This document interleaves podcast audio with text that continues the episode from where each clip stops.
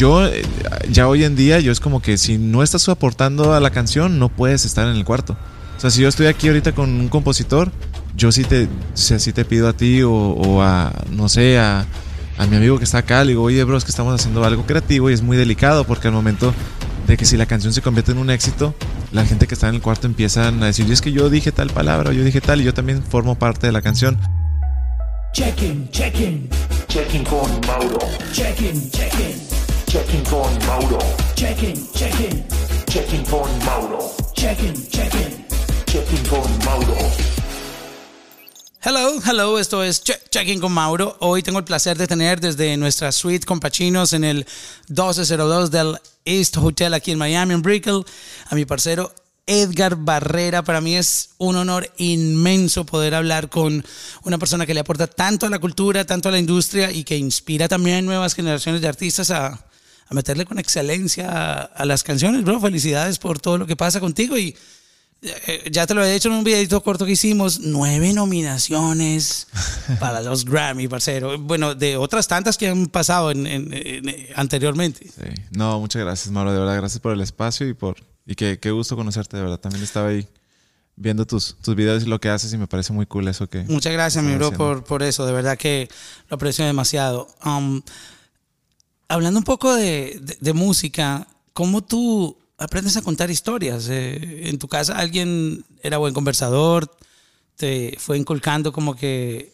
tener esos detalles, porque contar historias requiere una mezcla de muchas cosas. ¿Y de dónde viene todo ese talento? Pues lo de contar historias creo que como que viene también de, de no sé, pues mis papá, mi papá es músico, empezando, mi papá es músico de, de una banda de cumbias y un grupo que se llama Mr. Chivo, que es más como tropical el asunto. Entonces yo crecí escuchando música desde muy pequeño en mi casa. Y el cantante de la, de la banda de, de, mi papá había escrito canciones para unos grupos, bueno, para Elvis Crespo había escrito una canción y, había escrito una canción también que había grabado un grupo que se llamaba La Mafia, que era un grupo en México que la pegó. Mafia. Sí, La Mafia. O sea, los... los... Yo me moriré. Uh. Unas, unas, unas canciones ahí y yo me acuerdo que, pues que yo dije, bueno, como compositor, yo no sabía que, que había este, este oficio de compositor y lo fui descubriendo. Ah, ¿tú, no, tú no tenías ni idea no, que eso no, existía. No, okay. yo tendría cinco años por ahí cuando estaba pasando todo esto, cuatro, eh, cinco, seis años y yo me acuerdo que en los discos yo veía en los créditos y yo veía un disco donde venía la canción de Suavemente, que venía una canción de, de, de mi tío que había escrito para, para, para el disco. O sea, ¿tu tío participó Sí, el- el- escribiendo el- suavemente? Sí, pues el cantante de- del grupo de mi papá, eh, este, es tío mío y, él este, había escrito también, o sea, escribió esa canción y ahí fue donde yo dije, ok, pues, sabes, Eh, hay este oficio de escribir canciones donde necesariamente no tienes que interpretarlas, pero sí cantarlas, para, o sea, escribirlas para otros artistas y, y de ahí me, me empezó como que la espinita de, de empezar a averiguar quién escribió qué. Ya empezaba yo a ver todos los créditos y yo veía, por ejemplo, en los primeros créditos de la música pop, por ejemplo, de, mm, ¿qué te puedo decir? Como de, de las canciones de Luis Miguel. Okay. Yo veía que, que las escribía Armando Manzanero, que no era Luis Miguel componiendo. Entonces yo dije, ok, o sea, hay otra persona que le escribe las canciones a los artistas. Y me empezó a llamar mucho la atención y dije, pues yo voy a tratar de hacer lo mismo. Yo tenía una, una banda con mi hermano y con mi primo, este, que tocábamos como pop rock. Y yo escribía las canciones para, para el grupo. Y dije, pues voy a empezar a ver si, si por lo menos por aquí se me empieza a dar algo. Y empecé a escribir canciones para nosotros mismos. Obviamente nunca salieron a la luz, nunca, nunca las sacamos, eran nada más como que una, una cosa ahí como de juego. Y este, pero así, así empiezo yo a escribir canciones y después eh, a mi novia le quería pues preguntar que si quería ser mi novia, yo era muy tímido y, y le escribí una canción eh, que fue de la, la, primera canción así que yo ya escribo como oficialmente como canción, como verso, verso, precoro, coro y, ¿sabes? Con producción y todo. Con la estructura. Y, con la estructura que era y esa fue la primera canción que escribí. Así, como ya formalmente. ¿Pero quién la grabó? Para no, no, no, la grabé yo. yo ah, la, ok, tú mismo la grabaste y se la grabé el mostraste. demo, se la di y le pregunté que sí. ¿Quieres ser mi novia? Tal. Y dice que te escribí una canción.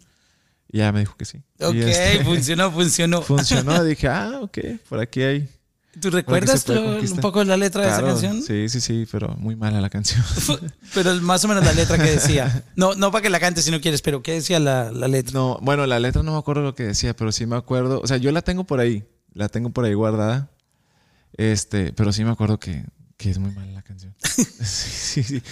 Bro, no, no creo porque a ella le gustó y te dijo que sí. Sí, pero yo más bien creo que porque era como algo especial que nadie le había dedicado a lo mejor una canción o algo así. Y dije, ah, a lo mejor fue más bien por ahí que, que más bien por lo que era la canción. Y así fue. Entonces eh, empecé a escribir como canciones para, para artistas que iban a, a presentarse. Yo vivía cerca de una ciudad que se llama McAllen, Texas. Y ahí se iban a presentar artistas como bandas o, o artistas ya grandes como Shakira. Iba y prese- se presentaba. Yo, yo me iba a los hoteles con un disco de canciones y esperando a que salieran del hotel los músicos o lo que sea y le- les daba discos. Y a la banda El Recodo, por ejemplo, se presentó muchas veces en McAllen. Eh, y yo, me, yo me hice amigo de la locutora de, de radio, ahí de la digital, una señora que se llama, eh, se llama Gloria, Gloria Light. Y me acuerdo que ella me escribía y me decía, va a venir fulano de tal, va a venir, no sé. Ah, ya te daba Alejandro- los sí. datos, te daba los datos. Alejandro Fernández va a pasar por, por, por la cabina de radio a hacer una entrevista para que vengas y te quedes afuera y le des un disco. Y entonces ya me veían, ya me conocían ahí, ya, ya daba discos, sí.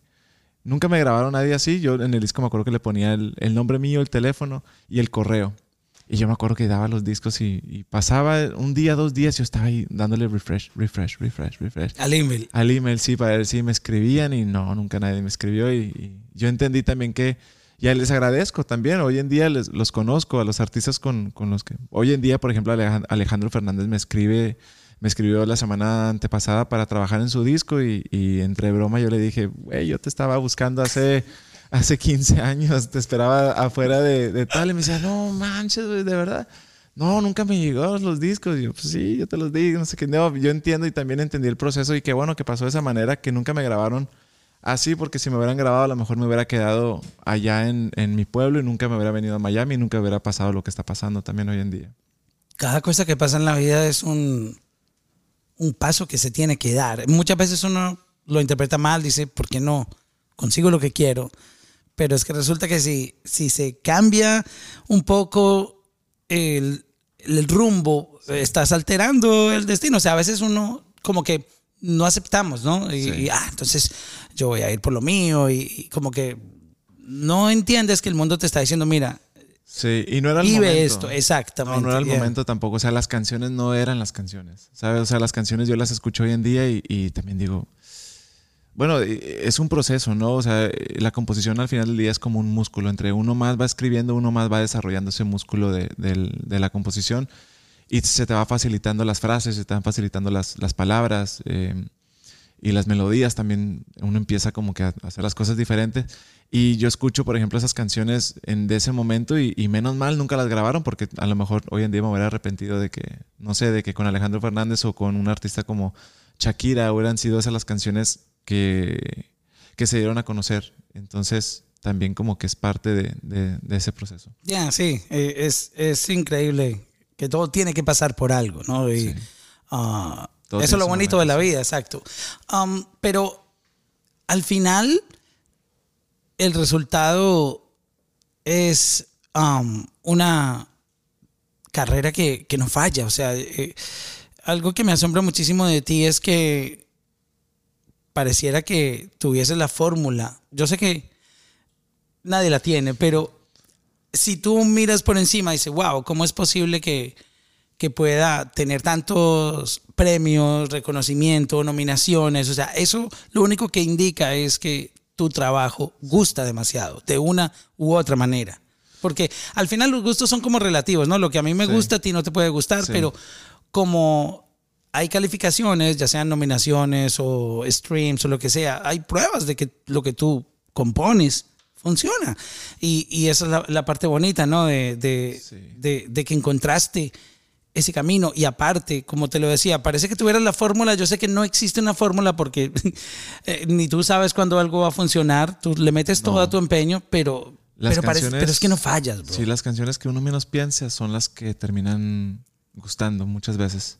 Es una cosa rara y no hay una fórmula, pero yo sí algo, a mí me pasa algo. O sea, yo, yo, yo tengo un sentimiento que al momento, como al expresar en las canciones, si a mí no me toca la fibra, no sé, es una cosa bien rara. A mí me pasa, es una cosa bien. Hoy en la mañana estaba escribiendo, antes de venir para acá a las entrevistas, y estaba escribiendo una canción eh, para Grupo Firme, porque me, me topé a Edwin. eh, Ah, sí, yo lo vi ayer por aquí. Sí, Ajá. estábamos en un panel y, y, este y me mostró varias canciones que la- ya le había mandado y, y me dijo, güey, me falta, me falta un tema todavía para el, para el disco y, y quisiera que me lo escribieras. Y, y hoy en la mañana estaba pensando en eso mismo porque estaba escribiendo algo que, no sé, sí me estaba, me estaba moviendo como que la fibra y, y ahí es cuando uno dice como que, ok, si es por acá. Y, y a mí me gusta también como que escuchar mucho las canciones en frío antes de volver, antes de mandarlas a los artistas. O sea, yo no escribo la canción y la mando de una. Yo me quedo, la proceso, la vivo y después ya como que hago el, el- el- como que la, la conexión. Y muchas canciones también eh, de las que escribo en coautoría, a veces yo también escucho mucho a, a los coautores. Eh, compongo mucho, por ejemplo, con Katin. Con Katin me llevo súper bien, eh, nos entendemos muy bien. Y él es muy abierto también a escuchar, eh, compositor colombiano que Claro, pues es de Palmira Valle. de Palmira, sí. Palmira, Y ¿ve? es- Ajá, y, y con él me pasa algo que él tiene, él, él tiene algo también que, que, que con sus canciones, cuando él me presenta una idea, no sé, tiene, tiene ese sentimiento. Es que también viene mucho del vallenato, siento yo, como que sus melodías son, son muy vallenatas. Y yo vengo también mucho como que de, del mariachi y de las rancheras, que son canciones que tienen mucho sentimiento. Que tocan, tocan la Sí, fibra. Tocan la fibra. Definitivamente. y al final del día estamos en un negocio de canciones, eh, sin importar muchas veces el, el- quién la canta. A veces uno piensa, cuando es compositor, piensa que porque la graba tal artista va a ser un éxito. Es, es como que no, si la canción no es un éxito, eh, la grabe quien la grabe, no va a pasar absolutamente nada. Y al igual puede pasar que la canción sea tan buena en, con el artista que a lo mejor no está en su mejor momento y, y la revienta, ¿sabes? A mí me ha pasado muchas veces que que no sé, le doy una canción que les termina cambiando la carrera pues, a, a muchos artistas. Wow, qué bonito eso también, ¿no? Que al mismo tiempo que tú estás haciendo lo que amas, eh, cada vez masterizando más tu, tu, tu forma de trabajar, encontrando la excelencia y mejorándola, lo que haces impacta también de manera positiva la carrera de un artista que depende del contenido. O sea, esto, como tú lo decías, y lo, lo quisiera recalcar, esto es un, un negocio de canciones. Ah, y puede estar el talento, puede estar el, el artista, la, la imagen, su background, pero cuando un artista no tiene contenido eh, que se traduce en, una buena canción en, en- en su momento, ah, la gente empieza a relacionar como que, ah, no, me gustaba más lo de antes, él ahorita no está sacando nada bueno, o sea, pero cuando llega esa canción, Sí. todo se olvida y otra vez vuelve y queda como que, wow, el artista la rompió, o sea, como que tienes ese don tan bonito de poder transformarle la vida a alguien que a lo mejor estaba perdiendo un poco la esperanza, porque tú sabes, puedes estar en el nivel que sea artísticamente, pero la presión que un artista como tal, el que se para frente al stage, tiene es grandísima porque nadie les perdona un error, nadie les perdona una equivocación y la gente nunca está esperando que ellos fallen, o sea, como que quieren que si tuvieron una canción que fue número uno global, ahora quieren que sea número uno hasta en Saturno la Sí. próxima vez, o sea, es como que mucha exigencia. Y yo de mi lado siempre trato como de, de sorprender al artista con algo diferente y que no suene más a lo mismo que, que viene haciendo anteriormente. Por ejemplo, ahorita con Manuel Turizo, o sea, yo jamás hubiera pensado que Manuel iba a grabar una bachata. ¿Y por, por qué? Porque no es un artista bachatero y, y al final es como que pues fue la canción perfecta para el artista perfecto, ¿me entiendes? O sea, es como que la gente a lo mejor quería escuchar a Manuel en esa faceta cantando una bachata. Y este, y, y al igual me pasa, por ejemplo, ahora, ahora que trabajé con, con Yankee, eh, yo también decía como que uno, ¿qué le puede mostrar a Yankee? Si Yankee, o sea, que, no, un que no le habrán mostrado a Yankee. Sí, pero es como que yo, yo para qué le voy a, a hacer un reggaetón si, si Yankee es el, el papá del reggaetón y yo no soy puertorriqueño y yo no, ¿sabes? O sea, el reggaetón de la mata no lo hago yo. Pero ¿qué hago yo que le puede sumar a Yankee? Pues no sé, a lo mejor una canción que tenga más contenido en cuestión de, de, de letras, no sé, alguna sal- salsa o, o alguna, no sé, algo, algo, algún otro estilo y, y fue por eso que hicimos De Vuelta para la Vuelta. Ah, con- me, con- encanta. Te lo juro que esa canción me, me hizo otra vez conectar con la salsa porque siento que, Sí. que esa es la salsa que debería estar saliendo, literal. Y Yankee me acuerdo que me dijo, es que yo quiero cantar, yo quiero cantar. O sea, quiero, quiero entonar eh, en una canción. Y yo, sí. Y me decía, sí, yo quiero, quiero entonar, quiero hacer algo diferente contigo. Quiero hacer lo que tú sabes hacer en, en, en este género. Entonces fue como que, bueno, pues si me están buscando para eso, pues, ¿sabes? Darle también al artista y sacarlo de su zona de confort. Eh, muchas veces pasa que estás en. Es, es muy arriesgado porque la, la gente no está acostumbrada a escuchar al artista en, en esa faceta. Igual con Romeo Santos. Ahorita que trabajamos, Romeo me dice: Es que yo quiero hacer un, un mariachi contigo, porque me encanta el mariachi que tú haces, eh, lo que escribes tú de ranchero. Me gusta lo que tú haces y quiero hacer rancheras contigo. Y yo, como que, pero yo es que yo quiero hacer una bachata contigo. que Imagínate. Yo quiero hacer una Ok, ok, bachata entonces contigo, primero la ranchera y luego hacemos una Exacto, bachata. Sí. Sí, entonces hicimos una ranchera y, y- y al final, este, nada, trajimos a Nodal, se montó Nodal en el tema y, y- pues es como que algo nuevo para Romeo también, para los, las, pues, las fanáticas de Romeo. Y este, y también es parte como que, ¿sabes? De, de sorprender a la gente y no darles siempre lo mismo. Tú me estás contando aquí todo esto y yo siempre me pregunto mientras tú hablas, dijo, pero ¿por qué tú y no toda la gente que ha soñado, eh, y yo sé que cada quien va a tener su oportunidad, pero lo que pasa contigo es un ah, fenómeno que no se ve muy frecuentemente. Bro, te puedo preguntar algo, ¿el bombillo rojo está encendido ahí? ¿El rojo en, en la consola? Sí. Ah, ok. no, es que siempre estuve. Yo prefiero preguntar porque si, si no está en rojo, la cagamos. O sea, no, pero está grabando. Está grabando. Entonces, volviendo al tema, yo digo, pero tú tienes algo que no sucede frecuentemente y es que te llaman mucho para trabajar y aparte tus canciones de alguna u otra manera funcionan. No es normal encontrarse eso en, la industria de la música y pasan a veces muchos años para que existan personas que tienen esa habilidad de poder escribir las canciones que tú escribes y que todos los artistas quieran tener una canción tuya. Eh, yo eso lo veo muy pocas veces, como que es, tú sabes, un suceso ah, muy extraño y no no entiendo muchísimas veces, si me entiendes, como que, wow, o sea, yo, yo quiero explorar hasta el fondo a ver por, por qué se dan esas cosas. Y ah, yo quisiera vol- devolvernos a la historia de, de- de cómo tú llegas a Miami, o sea, que, ¿cómo terminas tú en, eh, en la industria aquí en Estados Unidos? Sí, Porque me contaste que estabas Sí. haciéndolo en, en, en, eh, Por allá en mi pueblo. sí. en tu pueblo, Sí, sí, exacto, sí. Y, y pues terminas luego aquí en, en Miami.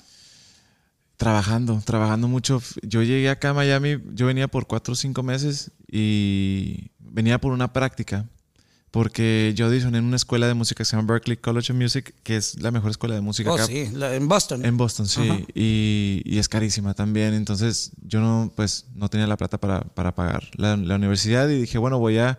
Me habían dado una beca que no cubría el 100% de la, de la universidad, cubría como que el 45% o algo así. No era ni siquiera la mitad, era como el 40, 45. Y este, decido hacer esta práctica acá en Miami y le escribo por Facebook a un productor que se llama Luigi Giraldo, porque yo pensaba que Luigi, Luigi Giraldo era el productor de los Cumbia Kings. Y los Cumbia Kings son de McAllen, Texas. Es una ciudad que está a una hora de Miguel Alemán, que es don- donde yo crecí. Entonces yo dije, bueno, si a mí me dan una oportunidad para yo estar en un estudio aquí en, un- en una ciudad que está a una hora para aprender, para ver si realmente lo que me gusta antes de irme a endeudar a la universidad, pues para hacerlo. Y yo le escribo a Luigi y resulta que no, que Luigi no estaba en McAllen, que Luigi estaba en Miami. Y entonces le mando un mensaje por Facebook y le digo, Luigi, mira, este, soy compositor y productor, me acaban de aceptar en esta escuela de música en Berkeley y estoy buscando una práctica para, pues, para ver si realmente es lo que me gusta. Y me acuerdo que Luigi me responde, me dice, bro, ahorita estoy súper ocupado, eh, no puedo atenderte, pero manda tu correo a este correo. Y me da su correo y, y, y luego vemos. Y yo, bueno, pues yo dije, no pierdo nada, mandé el correo, mandé una canción que había escrito, una canción que había producido, y un video mío tocando guitarra clásica y un video mío tocando guitarra eléctrica. Como mostrando un poquito como todas las facetas. versatilidad, Sí, la exacto. Y, este, y a los 20, 25 minutos me responde el mensaje por Facebook y me dice, bro, ne- necesito contactarte, tengo que hablar contigo, ya dame tu número de teléfono. Ya le di mi número de teléfono y, y yo me acuerdo, yo trabajaba en una oficina como que yo era el mandadero en una oficina de la universidad trabajar en una oficina con, con puras señoras donde yo era el que levantaba las cajas y era como que, ah, ve a traer la comida de tal lugar y o ve y lleva esto al storage, que mm, es unas cajas pesadas que nosotros las mujeres no, no vamos para allá, entonces llévatelas tú. Y yo era el único hombre ahí en esa oficina de, de señoras. Y les pedí permiso, le dije, oye, me está llamando un productor, ¿puedo atender la llamada? Y sí, me dijeron que sí, y me salí a contestar. Y este, y ya era Luigi que me dijo, me, acuerdo que me dice, bro, eh, ¿vives en, dónde, eres ciudadano? Y yo, sí, este, ok, eh, este, ¿qué me dijo? Eh, ¿Eres mayor de edad? Y yo, no. Me dijo, ¿qué edad tienes? Yo, 20 años. Me dijo, bueno, es casi mayor de edad, sí. Este, ¿tienes familiares en Miami? Y yo, no, no conozco a nadie en Miami. Me dice, porque necesito que te vengas a Miami ya la próxima semana. Yo, yo ¿cómo así que la próxima semana? Yo no, yo estaba en medio de, de, del semestre de la escuela y yo le dije, Luigi, es que no me puedo ir ahorita porque estoy en medio de un semestre escolar. Y este me dice, lo que pasa es que estoy haciendo un disco de, no me acuerdo qué disco estaba haciendo él y, me gustaría que tú me ayudaras en la producción de este disco. Y yo le digo, Luis, es que no me puedo ir ahorita ya. Yo me puedo ir, pero empezando el año que entra, que el año que entra era, esto fue en agosto y le dije, yo me puedo ir en enero, que en enero ya terminó el semestre y no pierdo la, el dinero que acabo de pagar por la colegiatura. Entonces, en enero me puedo ir. Me dijo, no, es que en enero tú no me sirves. O sea, te necesito ya, Oh, wow. ya, ya, ya. No, pues dije, pues se me fue la oportunidad, ¿no? Y ya él me dijo como que, mira, bueno, pues a lo mejor yo te puedo contactar con algunos productores de acá porque veo que tienes talento y, y te voy a presentar a un par de productores para ver si de pronto ellos te quieren aceptar a lo, mejor, a lo mejor en su estudio. Y me dice, hay un productor que se llama Andrés Castro, Colombiano. colombiano también, que es guitarrista, a lo mejor puedes aprender más de él, que él es guitarrista. Y él le produce a Carlos Vives, le produce a, a muchos artistas acá en, en Miami. Y yo, pues bueno, sí, pues déjame le escribo. Y yo me acuerdo que le mandé un email a él como en noviembre. Y le escribí lo mismo. Le dije, Andrés, me aceptaron en esta escuela de música en Berkeley y no tengo la plata para pagar la colegiatura completa. Quiero ver si es lo mío y quiero ver si, si me gusta antes de endeudarme. Y ya le mandé yo mi currículum y todo. Y él me responde que sí, que las puertas de- del estudio están abiertas para mí, para yo venir este, a partir del 25 de, de enero. Y ya mm, yo nunca le escribí después de eso. Yo le tomé la palabra, me dio la dirección. Y le dije, ¿me da la dirección? Y me dijo, sí. Entonces ya me da la, dirección. Y resulta que empiezo yo a buscar, pues, dónde vivir aquí en Miami. Y resulta que la señora que trabajaba en la oficina donde yo estaba trabajando, la jefa se acababa de, de- de mudar a Miami. Y vivía a cinco o seis cuadras del estudio de donde ¡Wow! ¡Qué coincidencia! Sí. Sí, las cosas cuando son para ti, son para ti. Exacto. Y la señora me dice, ¿cuánto tienes para pagar mensual de, de renta? Y yo me acuerdo que le dije, no, pues como 350 dólares mensuales. Y se cagó de la risa, me dijo, no, con eso no vas a vivir ni abajo del puente en Miami. Y me dice, pero yo tengo un cuarto acá que te puedo rentar, un cuartito 4x4, o sea, así chiquitito. O sea, un cuartito bien chiquito que te puedo rentar, no sé, dame 400 dólares, págame por lo menos 400 em, por el mes. Y si vienes cuatro meses, pues págame los cuatro meses y te puedes quedar acá. Y ya, yo me fui para allá, me fui para Miami. Y no me acordé que no le había avisado a Andrés que venía para Miami. Yo Oh. llegué a Miami, yo manejé, pues manejé dos, eh, dos días, perdón, de México para Miami. Y ya llego yo a- el día que me dijo que llegara y le toco yo la puerta de Andrés, ¿estás? Y nadie me abre la puerta. Y A la digo, dirección que él te puso la- por Facebook. Ajá, la dirección que me puso por Facebook y era un lunes, eh, como a las 11 de la mañana y, y le escribo y no, no me, no me abrieron la puerta y le marco por teléfono y yo, no me contestaron.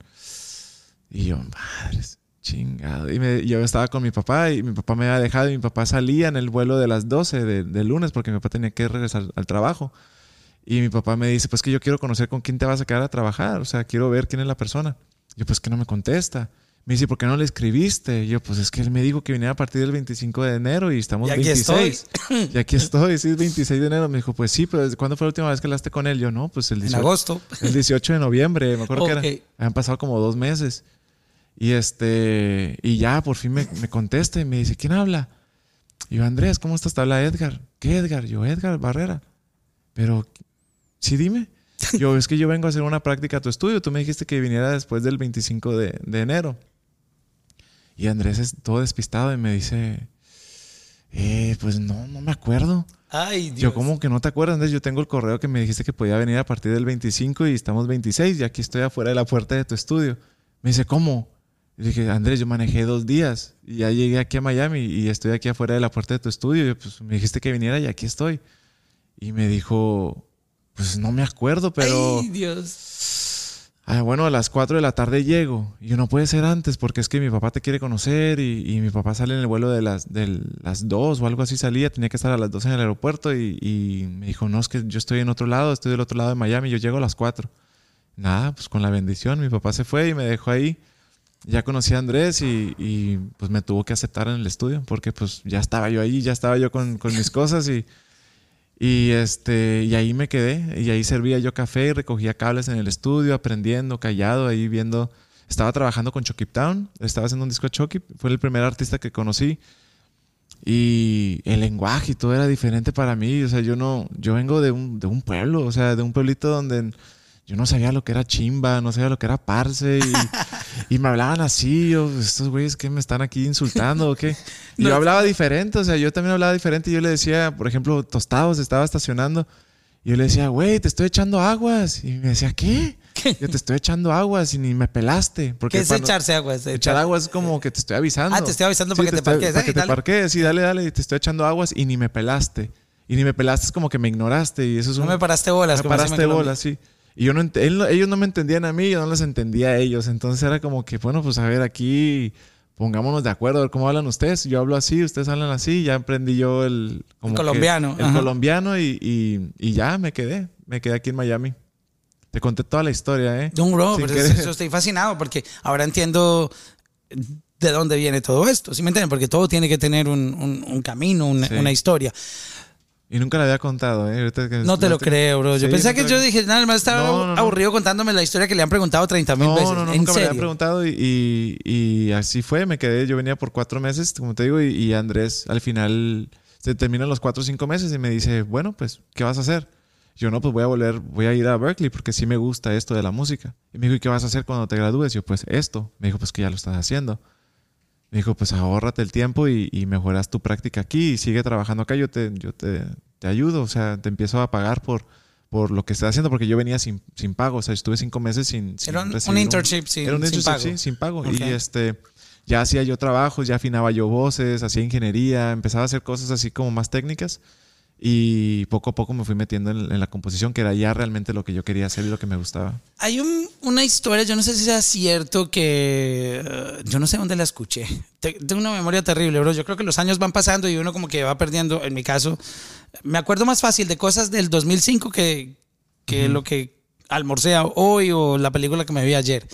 Pero yo no sé si ah, escuché una historia en donde tú estabas en la hora correcta eh, en ese estudio y mm, tu primer chance se dio fue porque tú opinaste. Sí. ¿Es verdad eso? Sí, es verdad, Tú, sí. tú metiste una opinión que nadie te preguntó, o no sé si te la preguntaron. No, no, no, Andrés. ¿Sí te la preguntaron? No, no, pues sí me la preguntaron. Ah, Yo ok. estaba, yo, yo limpiaba sesiones. Limpiar sesiones quiere decir como que borrar, editar y todo eso para mandar a mezclar.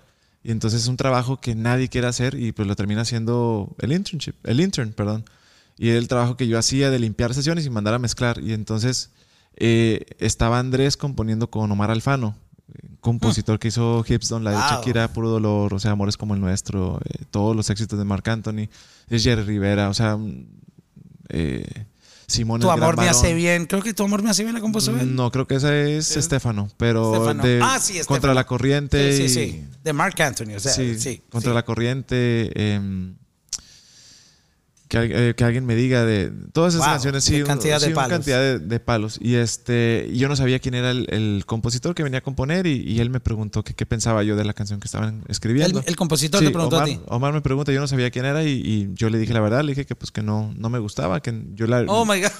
que yo la haría diferente, que, que no diría lo que estaban diciendo o que no lo dirían como lo estaban diciendo, que lo diría de otra forma.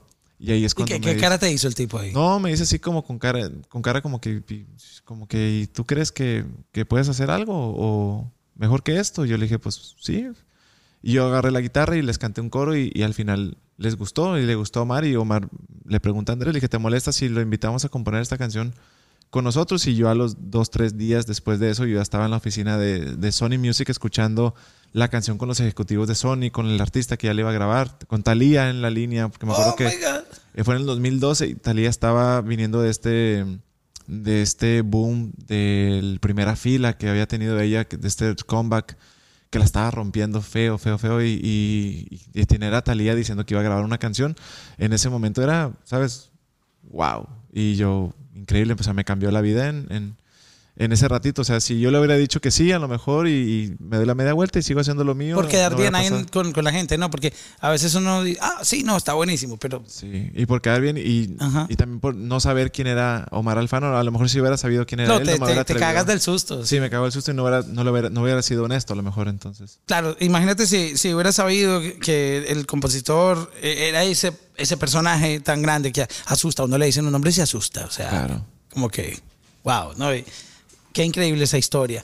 ¿Sabes quién eh, me contó una historia también muy, muy bonita contigo? Fue Vivarco. Ah, claro. Me sí. contó que eh, en el avión de Maluma, yendo, no sé si fue para Argentina o algo así, en el jet privado, empezaron a trabajar. eh, Él no sabía que iba a estar ahí presente en la creación de, de- de muchas canciones de su álbum 1111. Eh, c- ¿Cómo fue ese día? Y, y- y- Yo estaba, yo me acuerdo que, que nos despertamos esa mañana y, Maluma, estamos jugando fútbol ahí en casa de Maluma, en Medellín, y me dice Juancho, va, nos va a acompañar a este viaje, eh, porque era nosotros, y, bueno, Maluma iba a hacer Bolivia y Perú, sí, Bolivia, Perú, y después regresó a Medellín.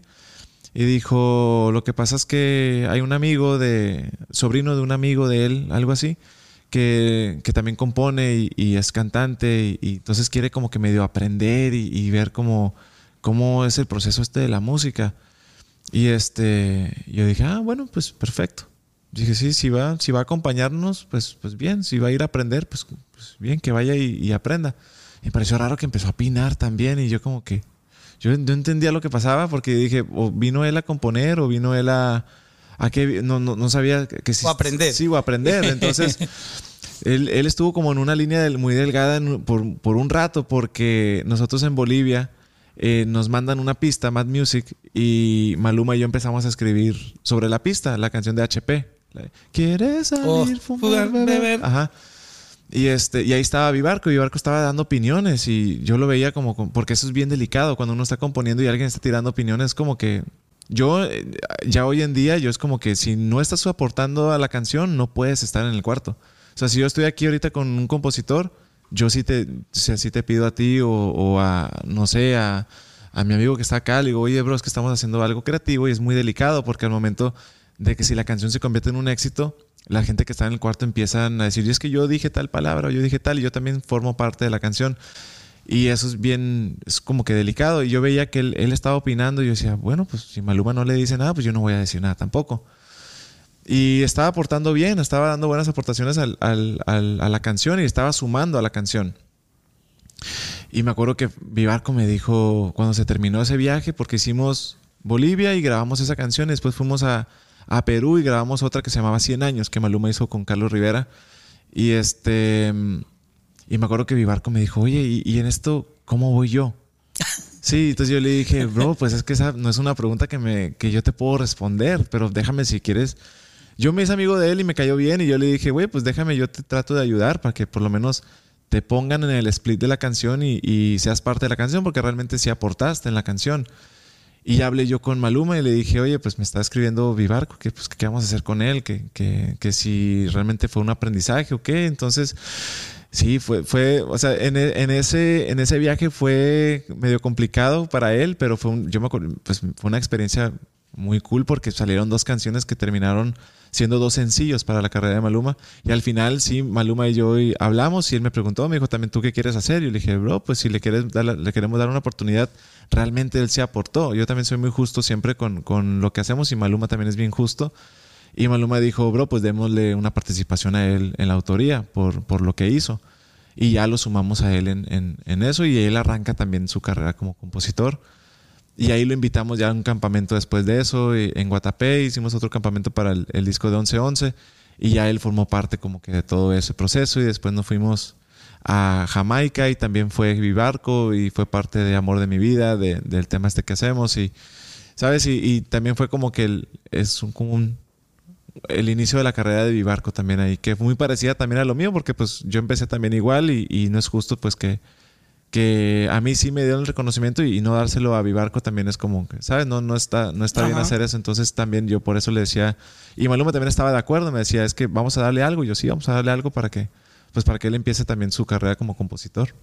Wow, qué, qué bonitas esas historias. Eh, tú mencionaste algo que me dio mucha curiosidad porque ah, tal vez muchas personas sienten que estar en un estudio es cool, divertido y ay, yo quiero ir y ver, pero eh, se les olvida que eso es un lugar de trabajo, así como cuando tú entras a un banco. Tú no puedes meterte en la oficina del, del manager del banco ni, ni entrar en las oficinas del corporate porque Sí. pues precisamente es un área de trabajo. Solo que los estudios de grabación se ven tan cool, las lucecitas, los aparatos, el mic, bueno, todo el vibe. eh, tú sabes, no hay gente en corbata, sino que están con ropa relajada. Y mencionaste que, que para ti eso es muy delicado, que tiene que estar la gente correcta. O sea, eh, eh, explícame un poco esa situación para, para aprender también un poco la gente que está Sí. chequeando cómo funciona. Lo que pasa es que cualquier comentario que uno haga en ese cuarto o un gesto que haga te cambia la dirección hacia donde va la canción. O sea, si yo estoy componiendo y yo tiro una línea y yo veo que de pronto estás tú ahí en el cuarto y no estás componiendo, pero yo veo que tú me hiciste un gesto como de, como que no te gustó, pues a lo mejor yo cambio la idea y me voy por otro lado. Entonces, eh, tu aportación por tu gesto, tú puedes venir a decirme, es que por mi gesto fue que tú te fuiste por este lado y no dijiste lo que estabas diciendo. Entonces, ya empieza como que esa discusión de- de que, ¿sabes? Del proceso creativo. Yo por eso siempre prefiero que no esté nadie de, de los que no estén creando dentro del cuarto. O si están, que no aporten.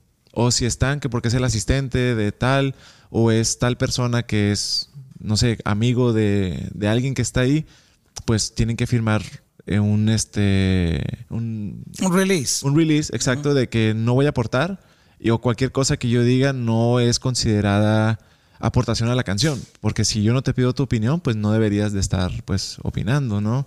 Porque es un, es un- es- al final del día eso es un trabajo. O sea, es un trabajo. Yo me dedico a esto y yo cuido mi trabajo y cuido lo que, cuido mi creación, pues cuido lo que, lo que hago.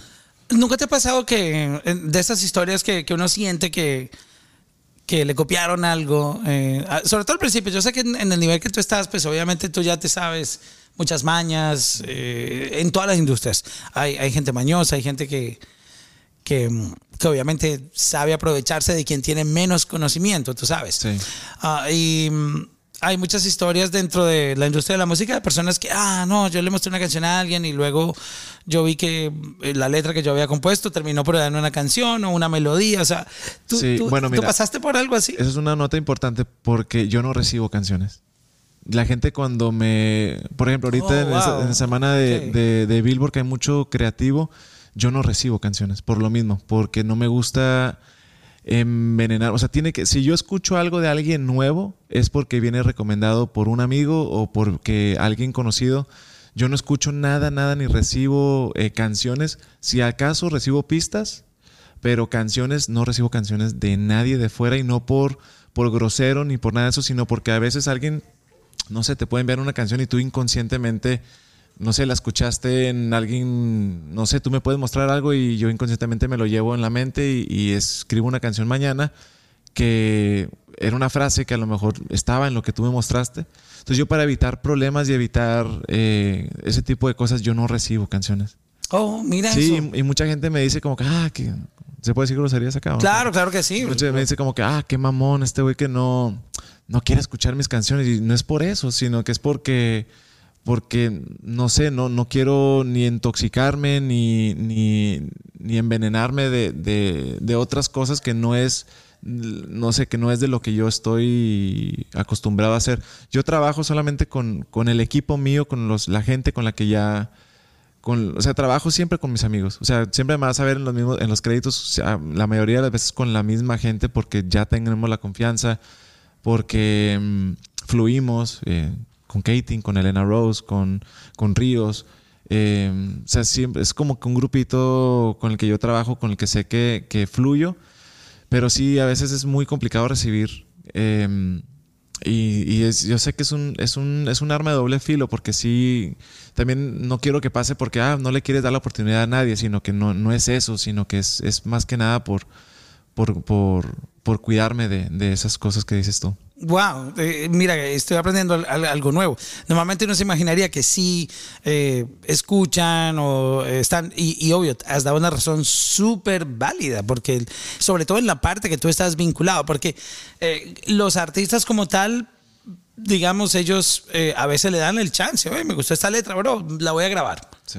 Pero no es lo mismo porque tú, tú eres el que crea Exacto. desde cero Sí. la idea. So, es ah, muy interesante como, cómo tú cuidas precisamente esa Y me ha, parte. me ha tocado producir canciones que no son mías. O sea, me ha tocado.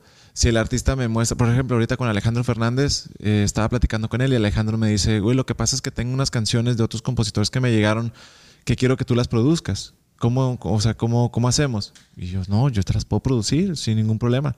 Pero si son canciones que tú ya escogiste, que tú ya grabaste, yo las puedo trabajar. Pero yo prefiero que pasen por ti y que como tú no eres autor, le digo a Alejandro, o sea, tú es más fácil yo producir para ti algo que te llegó a ti, a que algo que me llegó a mí, ¿sabes?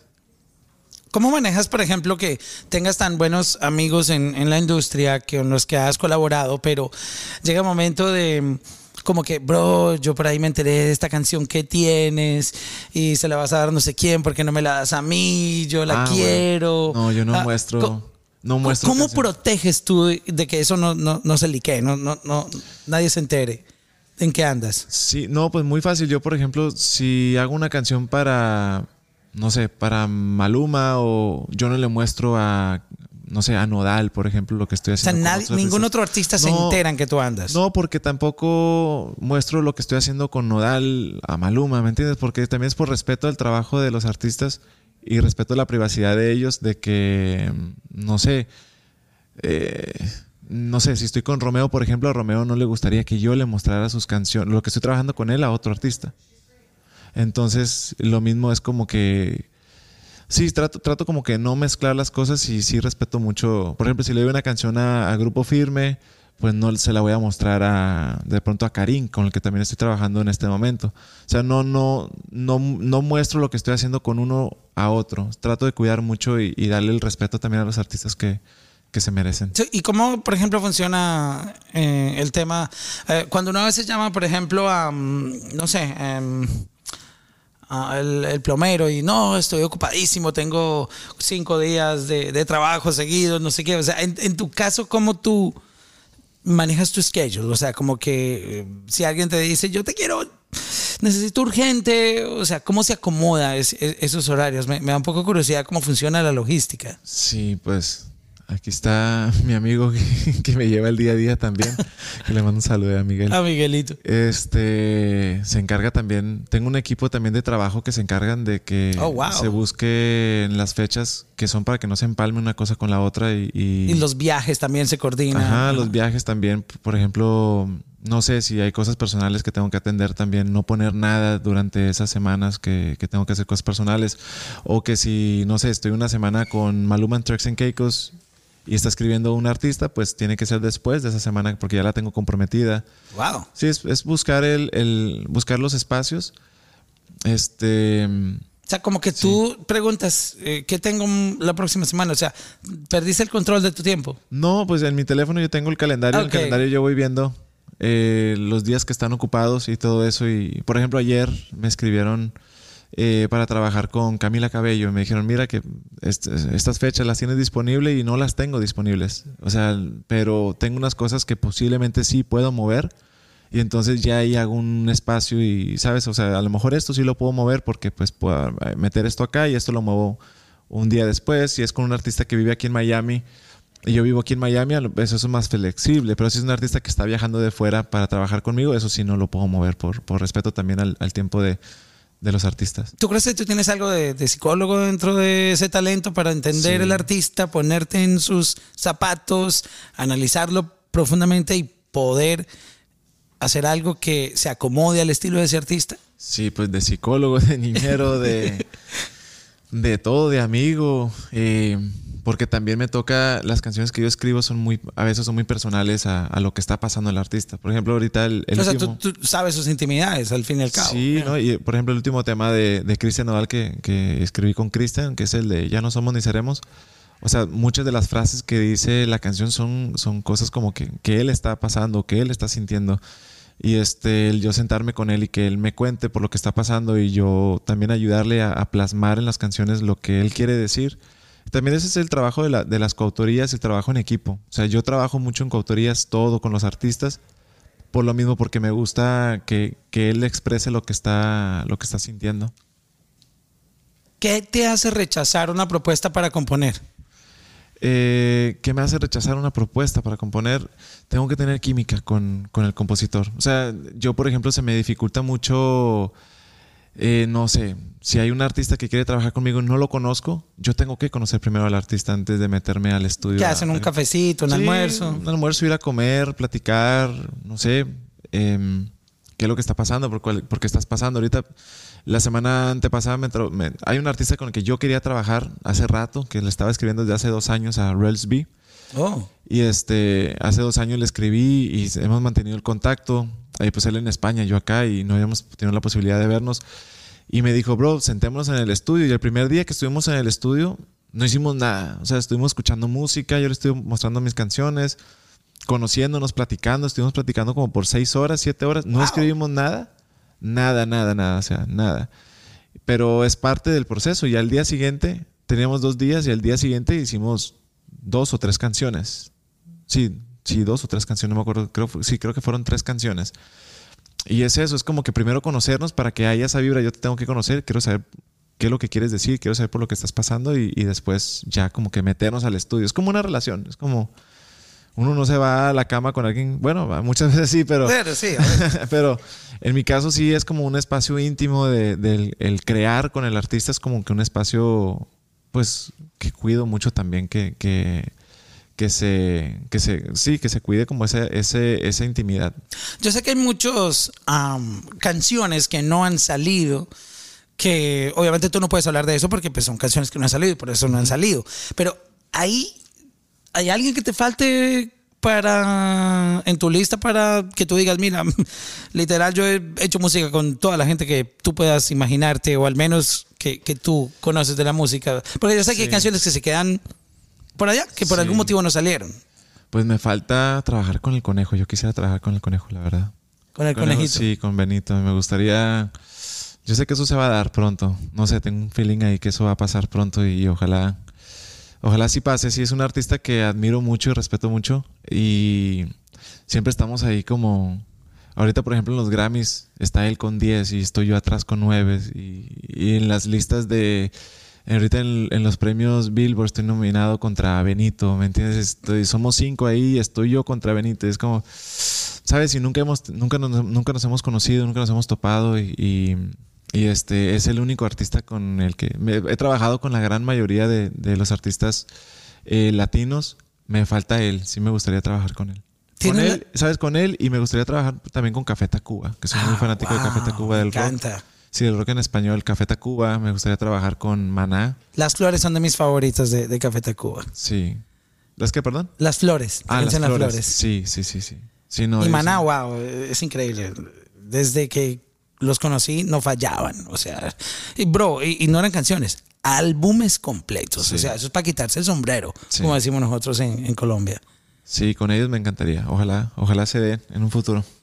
Wow, no, eh, qué increíble. Contigo podemos pasar horas enteras hablando, pero sé que tienes que continuar. Pero sí, luego me gustaría tener más conversaciones contigo, mi hermano, porque um, definitivamente hay, hay mucho para aprender de ti y, y mucha admiración por, por el trabajo tan increíble y tan profesional que, que tú haces. No, muchas gracias, Mauro. Y gracias a ti por, por, por también por, porque, por el interés de conocer también a los que están detrás de las canciones de los artistas y, y los artistas también que no se crean mucho ese cuento de que si el artista, si eres cantante y no escribes tus canciones que no tienes el mismo valor, si las escribes es, eso es mentira. O sea, hay artistas que, que tienen un tremenda voz para interpretar canciones que quizás no son compositores, eh, pero para eso estamos nosotros los que nos dedicamos, que no tenemos la voz, pero sí tenemos a lo mejor el talento de, com- de componer canciones.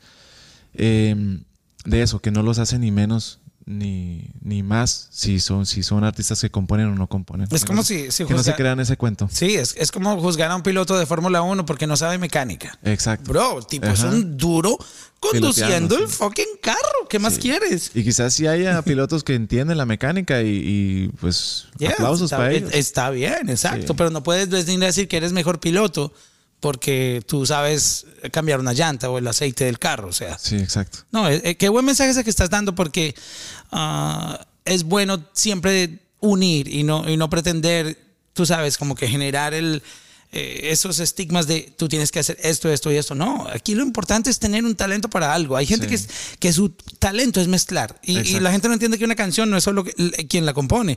Tú puedes tener la mejor canción del mundo y, y si el tipo de la mezcla se cagó la vuelta y Sí. lo hizo mal. La, Sí. la mezcla es, tú sabes, es, es Todo, otra manera sí. de componer. Está- estás mostrando eh, ese talento para mezclar los audios de una manera que, que esos audios conecten y, y te den sensaciones, ¿no? Exacto, sí. Sí, y, y es, es eso mismo que, que ahorita está esa polémica de, de- de que si el artista no compone y que yo no sé qué. Pero eso está mal, ¿no? no o sea, Luis Miguel no escribía sus canciones. Eh, Marc Anthony es un Marc intérprete, Anthony no escribía sus canciones. O sea, el mismo don Vicente Fernández, en paz descanse, nu- nunca escribió ninguna canción. Pero era un gran intérprete y, y para eso estaban los Martín Urieta que le escribió Mujeres Divinas o Acá entre nos, ¿me entiendes? Canciones que, que, que son clásicos, que existe un compositor. Hay compositores que sí interpretan sus canciones, pero hay algunos que no, ¿me entiendes? Entonces, sí, es, es eso mismo que, que los artistas que están ahorita empezando, que si no escriben sus canciones, no, no, son, no son menos que, que los que sí lo hacen. Bro, muchísimas gracias por, por esta conversación y que Gracias. sigan los palos, bro. Gracias, bro. Que sigan los palos. Muchas gracias. Gracias por el, por el espacio también. Y eso, Grammy, ya esperando ahí cómo acaba con eso. Gracias.